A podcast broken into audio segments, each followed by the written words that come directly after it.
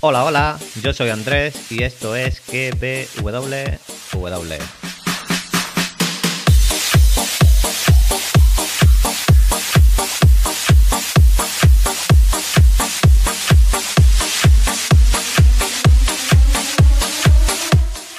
Podcast donde te recomiendo series y películas y también te analizo teorizo la serie del momento.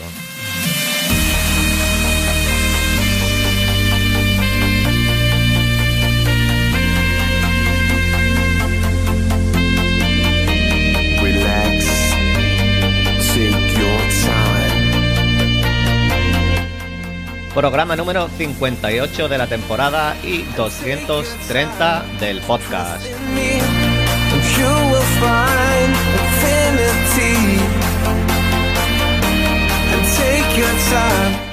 Podéis encontrarme en Twitter como arroba pruni7, en el canal de Telegram KBWW y en Coffee por si queréis invitarme a una cervecita o un café. Vamos que esto va a romper.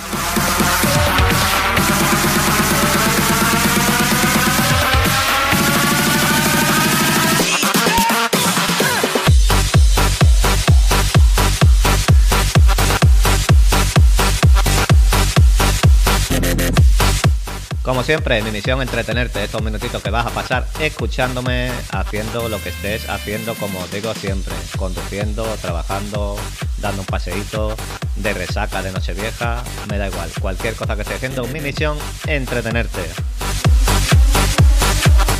Bueno, voy a quitar este chunta chunda que nos ha mandado Javi Sotherkit, que ha sido el encargado de elegir esta semana la película del oyente.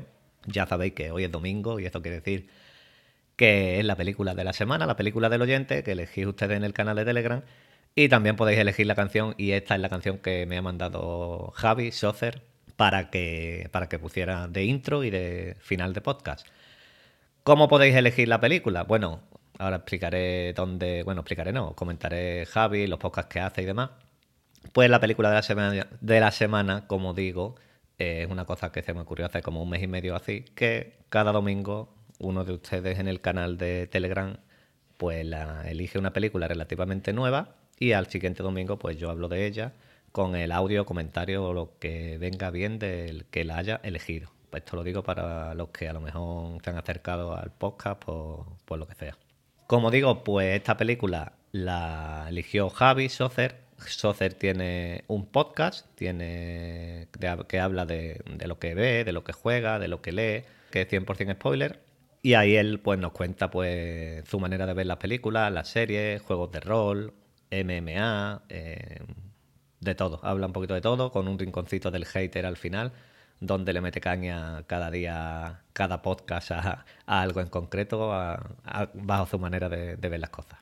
Y nada, vamos con, con la nueva película del oyente de esta semana, elegida por Javi, que la película, como sabéis ya durante toda la semana, es The Night Comes for Us. La noche viene a por nosotros, como sería traducida a español. Película eh, de Netflix y primera película indonesia de Netflix, que, que fue estrenada en octubre de 2018, hace tres añitos y algo más. Tiene una duración de dos horas y su director es Timo Yajanto. Creo que se pronunciará así en este hombre.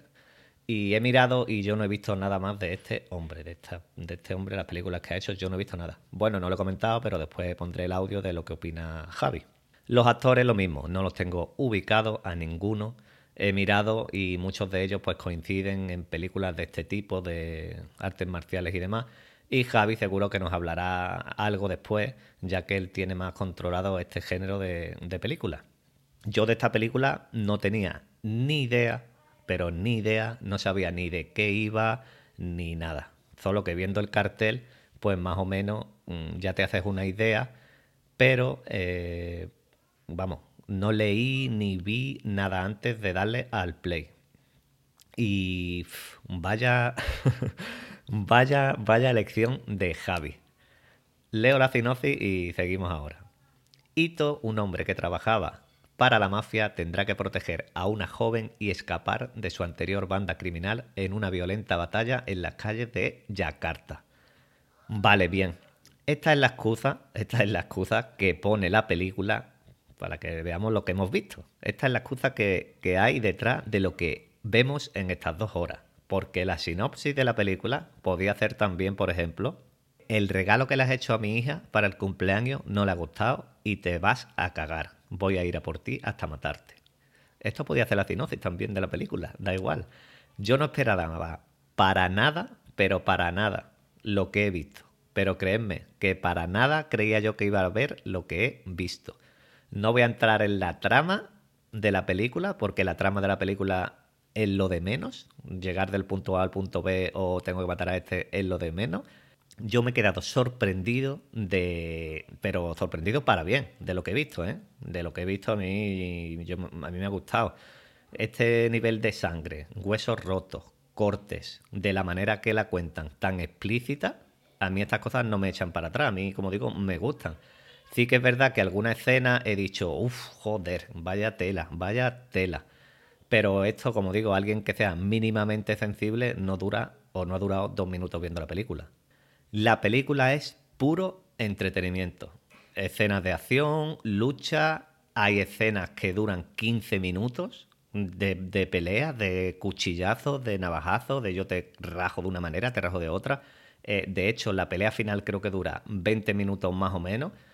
Estaba yo ya cansado viendo la película, estaba más cansado que ellos. Yo ya estaba aquí diciendo, voy a coger aquí yo de, de, de la cocina el cuchillo del jamón o lo que tenga aquí a mano, se lo voy a tirar a la tele y que ya muera uno de los dos, porque yo estaba ya diciendo, venga ya, mataros uno al otro ya, o morir los dos. De este tipo de películas de artes marciales, yo mm, no sé mucho, no entiendo mucho. Bueno, ni de artes marciales ni de ninguna. Yo no entiendo de, nada de, de nada de esto. Pero las escenas están grabadas eh, de una manera tan buenas, tan que es brutal. eh, estos cambios de cámara, estos planos, la coreografía de las luchas, es que está todo me- creíble. A ver, creíble hasta cierto punto, pero que no es una película que, que tú ves ahí de matarse unos a otros y te aburra, porque la manera de las coreografías, el tipo de lucha y cómo está grabado son increíbles, es brutal, es brutal. Voy a decir brutal mil veces. A mí esta película me recordó, salvando la distancia, claramente de la brutalidad de la sangre, los cortes y todo este tipo de cosas. Eh, creo que el 80% del presupuesto aquí se lo han gastado en la sangre falsa esta y en, y en brechas de estas, yo qué sé, vamos, porque eh, es increíble el nivel de sangre que se ve aquí. Como digo, a mí me recuerda, me recordó a las películas de los 80 o los 90, que yo ya veí, eh, digamos, en los 90 finales, eh, que yo veía con mi padre, o que yo estaba ahí de fondo viéndola, mientras la veía mi padre, que eran de, este tipo de artes marciales, de karate, de lucha, gente como películas como la de Bruce Lee, eh, Jackie Chan, que había mucha gente peleando a la vez, pero como digo, quitando todo lo de la sangre, porque aquí es un nivel increíble lo que hay de sangre. Lo que más me ha gustado, eh, como digo, es la manera en que están grabadas estas escenas, porque hay muy pocos cortes, hay escenas que son yo que sé cuántos minutos y tú notas que no hay corte. Y que haya pocos tiroteos eh, también me ha gustado porque van mm, más a pelear cuerpo a cuerpo y que utilicen lo que tienen a mano para atacar, eh, pues está bien. De hecho, hay una escena, la escena de la carnicería, es brutal. Eh, utilizan la carne, la sierra de cortar la carne, un hueso de una vaca, eh, y hasta uno de ellos, cuando ya estaba todo tranquilo, muere con la cortina esta de plástico que separa lo que es lo que está el género, la carne, de, la entrada, con las cortinas estas de plástico. Como digo, utilizan todo y es más cuerpo a cuerpo que, que tiroteo. Hay algunos tiroteos, pero lo que más me ha gustado es la manera de pelear. No es una película para nada que tengas que pensar, porque no tiene nada que, que tú tengas que decir, después buscarle significado a nada. Solo vas a ver peleas. Hay escenas muy gores, hay escenas bastante gores. La escena, por ejemplo, que le cogen por detrás a uno en la cabeza y, y se la arrastran sobre una ventana rota con los cristales rajándole el cuello, eh, cúter clavados en la cara. La niña, la niña metiéndole puñaladas en el coche a uno fue brutal, fue buenísimo. Esto me lo dijo Javi antes de ver la película, que me dijo, vas a ver una cosa de la niña, vas a ver una cosa de la niña que verás. Y yo creía que iban a matar a la niña, porque conociendo a Javi digo, mm, lo mismo, habiendo el nivel que hay de sangre, eh, le cortan el cuello a la niña y no se han cortado en hacerlo. Pero es increíble cómo la niña tiene allí una navaja pequeñita y, y le mete pinchazos a uno allí en el coche, buenísimo. Y esa niña, vaya trauma a la pobre que, que cogería con la película, porque increíble lo que, lo que hemos visto en, todo, en todos los minutos. Los efectos de la sangre, lo mismo, están muy, muy creíbles. Los personajes van reventados de navajazos, cortes, brechas y siguen matando y matando. Lo que sí me dio la sensación es que los buenos, los buenos entre comillas, los que tenían más vida. Me explico, esto llevándolo a un videojuego, me recordó a los juegos estos antiguos de lucha que a lo mejor tu personaje tenía mucha vida, te pegaban mucho, pero tú aguantabas bastante, no te mataban. Y los malos, pues le dabas dos toques y morían, o tres toques, los cortabas y, y morían. Y esto se ve, por ejemplo, aquí en el hombre este de- del ascensor, que se queda solo en el ascensor, sale allí y los ha matado a todos, tiene brechas, rajas por todos lados, eh, le falta un trozo de pie, es brutal lo que hace y cómo lo mata la rubia esta, y luego, como digo, lo mata la rubia, y la escena después que hay de las tías luchando, que son, creo que eran dos o tres, para mí es la mejor escena de la película, contando con la del final de, de los dos. Como veis, no estoy nombrando los nombres de los personajes porque lo dicen una o dos veces en la película y, y no importa aquí. Lo importante es que aquí hay muchos muertos, muchas peleas, muchas luchas y el drama se lo quieren dar en un par de momentos, más o menos. Al principio, después por la mitad te, cuentan algo, pero da igual, no vas a sentir más por uno o por otro personaje. Al menos yo no he sentido, bueno, no vas a sentir, no, no habéis sentido más por uno u otro personaje. Más que nada, más que por la niña, porque tú lo que quieres es que no le pase nada a esa niña. El único pero que yo le pongo a la película es que para mí le sobran 20 minutos. Porque en los primeros 15-20 minutos nos presentan a los personajes. Nos han presentado a los personajes, la historia de la triada esta y demás. Y nos ponen las fichas ahí en el tablero ubicadas, que nosotros sepamos más o menos quién es quién y de qué lado están. Después tenemos media hora o algo más de escabechina, de mm, muerte sin parar. Volvemos después a unos 20-25 minutos que los personajes no hacen nada o casi nada y, ese- y después vuelven a la escabechina final. Y esos 20 minutos me sacaron un poco mm, de lo que venía yo de la trama, porque, bueno, de la trama no, porque la trama es simple, pero sí del subidón este, de que tú vienes ahí y yo creo que estos 20-25 minutos los dejas en 5, porque para lo que cuentas no hacía falta tanto tiempo, y la película en una hora 30, una hora 40 pues hubiera quedado mucho, mucho mejor. Yo poco más puedo contar de la película. Voy a poner el audio de, de Javi y a ver qué nos cuenta él. Lo que digo, la trama es lo de menos. Aquí es, si te gusta este tipo de película, la has disfrutado mil. Sangre, pelea, hachazo, corte. Bueno, no- me voy a repetir. Y seguro que la habéis disfrutado mucho. El que no, ha durado cinco minutos. Cinco minutitos y ya está. Bueno, voy a poner el audio de Javi a ver qué nos cuenta él y ahora vuelvo yo ya para despedir el podcast. Hola oyentes de KBWW, yo soy Sosarki y nada, esta película a mí me la habían recomendado hace tiempo, Plique Misterios de Misión de Audacia y el Ninja, pero no la había visto hasta hace un par de semanas y por eso la, la recomendé. El motivo por el que traigo esta película es porque es una película familiar, navideña, entrañable, donde abundan los buenos sentimientos y las buenas acciones. que no, que no, que no, que no. Es una película de artes marciales indonesia. Lo que pasa es que se van bastante a, a los gore y a la salchichería. Y vemos aquí escenas brutales. Yo hubo un momento de la película que fue cuando la niña agarra una navaja y le mete cuatro navajazos en el cuello a uno de los que está intentando capturarla. Que ahí sencillamente eso no me lo esperaba y aplaudí por el cachondeo que estaba pasando. ¿Qué ocurre? Que sí es cierto que dentro de lo que cabe, está peor que otras películas de artes marciales indonesias y el motivo es precisamente eso, que como es una película al servicio de, del gore y de lo cafre, pierde en realismo bastantes escenas. Vamos a ver que eso es algo que ocurre en todas las películas de artes marciales, porque lo normal es que si son mafias aparezcan con ametralladoras, con pistolas y no con cuchillos y a mano limpia darse de piñazos, que van muy a saco. Entonces, ¿cómo he llegado yo a esta película? Aparte de las recomendaciones. Si vamos con los que salen, que los que destacan son Joe Taslim, que es el protagonista, el, del bigote, y luego el otro, su amigo, que es con el que tiene que pelear al final, que es el actor Iko Wise. Iko Wise resulta que sí es el protagonista de Redada Asesina 1 y Redada Asesina 2. Si queréis seguir estas películas, creo que están en Amazon. Y además, estas, siendo indonesias, están dirigidas por un director galés, que es lo más extraño de todo, que es Gareth Evan, que es un tipo que sabe dirigir la acción con bastante realismo dentro de lo que son las artes marciales y los palos y además también es un crack. ¿Qué ocurre?